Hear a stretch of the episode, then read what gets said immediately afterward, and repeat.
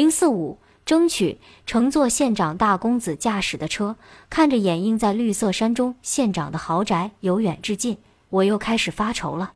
我们的下个目的地是邦康，明天该上路了。怎样才能争取到县长的帮助？瓦邦总司令是县长的哥哥，我们现在是县长的客人，我们指望县长引荐，最好是派兵保驾护航，送我们到邦康。县长会帮助两个来历不明的小女子吗？我向胡芳打探，县长是否会派车派兵送我们到邦康见鲍总司令？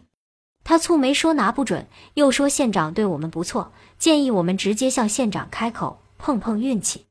他面露喜色，明天正好星期六。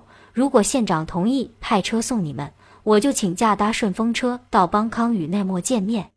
我们一个多月没见面了，你们不知道我有多爱他，想他想的心都痛。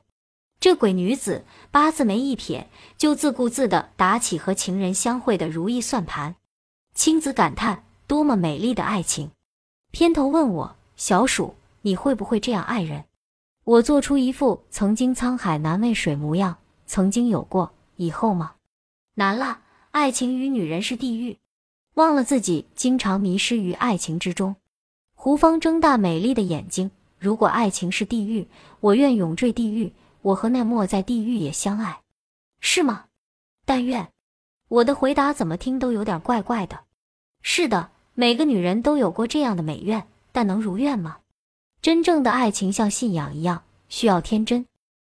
但我已没有胡芳那样天真了。特别是现在，嘴里扯着缥缈的爱情，心里发愁着怎么才能争取到县长的帮助。万一被拒绝，如果得不到县长的帮助，下下策是自己坐班车去邦康，但过于冒险。我和青子虽持金三角各国领事馆的合法签证，但我们进入金三角并未使用它们。说严重点，我们属于偷渡者，加之沿途没有任何势力保护，后果更不堪设想。胡芳怔怔发呆，我和青子搜肠刮肚，小声磋商着下步对策。阿祥轰鸣着汽车长驱直入家中庭院，那棵嫣红花树诡秘地晃动着。我们又来到县长家的深山府邸，嫣红花树下，一身淡蓝时装的阿嫂，脖梗的白纱巾微风中跳动的像朵浪花。阿祥故作威严，沉着脸对阿嫂说：“阿妈，人接来了，我的任务完成了。”我们下车，脚跟尚未立稳，阿祥的车已发动了。再一看，他的车子已被腾涌的黄灰裹着，冲下山坡。胡芳目光追随远去的车，畅畅片刻，随即指着我和青子的脸，笑得弯下腰。阿嫂乍看到我和青子涂树粉、斑驳陆离的脸，吓了一跳。胡芳笑得岔不过气：“阿嫂，你看他俩抹香皮体验生活，难不难看？”阿嫂笑了。眼角密密的皱纹像菊花瓣散开，好心的说：“我们吃过饭了，给你们留着的，快去吃，菜都凉了。”目前我最关心的不是吃饭，而是县长在不在家。忙问阿嫂：“县长也吃过饭了吗？”诺。阿嫂向门那边努努嘴。县长与泰国的工程师规划里，过不久我们家的院子就会另外一番模样喽。看到穿格子衬衣的县长和两个男人站在庭园指指点点，我悬着的心放下了。山风徐徐拂过头顶，纷乱的思绪顿时回复宁静。还是昨天吃饭的那个后廊小餐厅，还是那张小矮桌，矿泉水、青花碗、油炸鲫鱼、焖炒虾、花骨米饭、大烟苗汤，温馨地候着我们，就像在家晚归时妈妈留的热香饭菜。想不到，在金三角的深山豪宅，我们也能感受到这种家庭式的温情。可能胡芳已习惯，毫不客气地拿起碗筷就开吃。我和青子真诚的却有巴结之嫌的对阿嫂连声谢谢了，打搅麻烦了。阿嫂淡淡的，家里房子大，平时说话的人都没有，你们来了热闹，我高兴着哩。慢慢吃，什么不够叫厨房加。说着走进了里屋。青子对我使眼色，小声说：“既然高兴，昨天又不要我们在这里住，白白空着这么多房子。”我嬉笑着，要理解人家提高革命警惕，严防死守吗？青子会意的笑了：“应该的，应该的。”俩人吃饭又忙说悄悄话，差点噎着。一两个姑娘子家搞成个猴子脸，丑死了。县长带两个侍卫走进餐厅，看到我们树粉残留在脸上的怪样，乐不可支。县长来了，您请吃饭。我们慌忙站起来，毕恭毕敬。吃吃，你们坐下，快点吃，饿到现在肚子都瘪了。你们年轻了，我打仗时饿多了，现在不能饿，早就吃过了。县长兴致蛮高地坐到我们吃饭的小餐桌旁，侍卫敬上一杯茶水。里屋的阿嫂可能听到县长和我们说话，及时的从里屋出来，坐到县长身旁。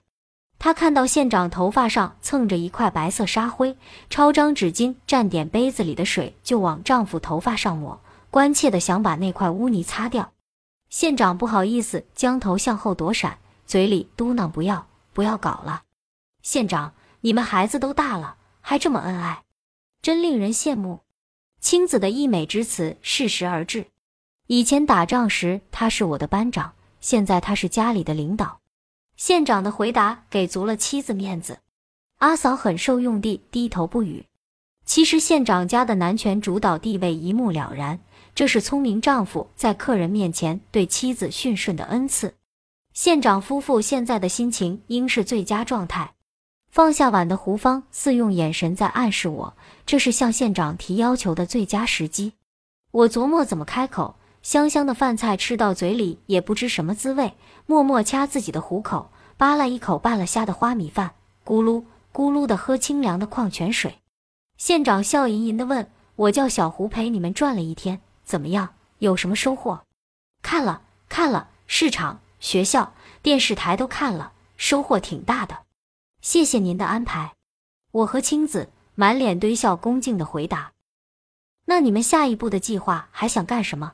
我给你们安排。县长的炯炯眼神从我转向青子，很诚恳的样子。机会来了。我放下了碗。清清嗓子，一口气对县长说出我们的请求，将我们送到佤邦总部邦康，并把我们引荐给他的哥哥鲍总司令。我的话说完了，县长没有吭声，感觉到他沉默的审视。我的膝盖在桌下瑟瑟发抖，甚至想闭了眼睛，怕看到他不悦的神态；想捂上耳朵，怕听到他拒绝的言语，但又不敢闭眼，不敢不听，唯恐错过什么机会，可怜巴巴地看着县长。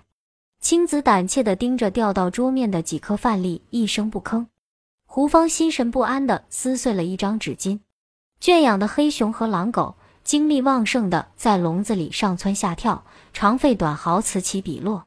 不知什么虫子在草丛里叫唤，像哮喘病人卡着口痰的呻吟。只有阿嫂若无其事，娴静地低头喝水。令人难忍的沉默。我们如坐在审判席的被告。提心吊胆地等待县长判决。县长终于开口了：“好啊，你们什么时候想走就什么时候走，现在也可以，我马上派车。”风趣的语气，顽皮狡黠的笑，让人捉摸不透。就这么简单的同意了，我将信将疑。真的吗？现在怎么走呢？青子着急了，忧心忡忡地看着宅外暮色苍茫的群山。县长转而严肃认真的。我们佤族人性子耿直，对朋友不说白话、假话。明天早晨九点吃完早饭，派车送你们到邦桑、邦康。这才相信我们的争取成功了。不论出于何种原因，县长已答应派车护送我们到邦康。平时能说会道的我，此时只会感激涕零地说：“谢谢，谢谢，不用谢了。只要你们回去实事求是、正面宣传。”不要把我们形容成红眉毛绿眼睛的山大王就行了。县长温和的眼睛后面悬着一柄锋利的剑，哪里哪里，小的不敢不敢。我和青子只有诺诺的份儿。县长挺起宽厚的胸脯，拖着中风后遗症略跛的脚走进客厅。胡芳紧追着县长进了客厅，估计他是去向县长请假。我们尚未从惊喜中转过神，傻站着。阿嫂催促我们早点回客栈收拾行装，明早八点派车接我们。吃完早饭后就上路。斜阳西沉，天空是蓝色、红色和淡紫色的。傍晚的春风轻拂面庞，清爽欢畅，仿佛一切都是那么美好。庭院中那棵嫣红花树下，阿嫂如释重负又恋恋不舍地拉着我和青子的手，戴翡翠钻戒的手指有点剪皮，温柔地硌着我。他叮嘱我们路上走好，注意安全，不要乱照相，免得被人打丢、打死。并说今晚他就给鲍司令的二太太打电话，叫他在邦康关照我们。他抚摸我滋滋刺痛的脸颊，心疼地说：“树粉哪能涂这么多，会把皮肤自坏的。”不是被他轻柔的抚散。这位住在深山豪宅的太太，善良质朴，为维护巩固自己家庭中的地位，缜密的心思谨防微细，密切注视防范接近丈夫的任何女人，活得多少有点累。胡芳喜不自禁地蹦着跳着过来，告诉我们。县长同意他明天搭我们的车，并叫他到总部取一份文件。体恤下级的县长安排美差让他与情人相会。胡芳甜甜的笑脸像盛开的山茶。阿嫂叫卫兵开着县长的车送我们下山。尽管又要回到昨晚惊魂噩梦困扰的小客栈，我们丝毫也不感到恐惧了，心情舒畅，足可忘怀一切不快的事。一贯柔声的青子激动地对着黑蒙蒙的群山放声，下定决心，不怕牺牲，排除万难去争取胜利。连猫老人家的语录都用上了。我欢快的应声叫喊，车子在小学校门前停下。胡芳下车时，兴高采烈地与我和青子击掌庆贺，像女排队员打了个好球一样。我们都如愿以偿了。胡芳走到校门，又回头朗朗高声：“明天一路同行哦。”丰满窈窕的身影消失在黑乎乎的校门后，明亮、温暖、馨香的阳光气息经久不散。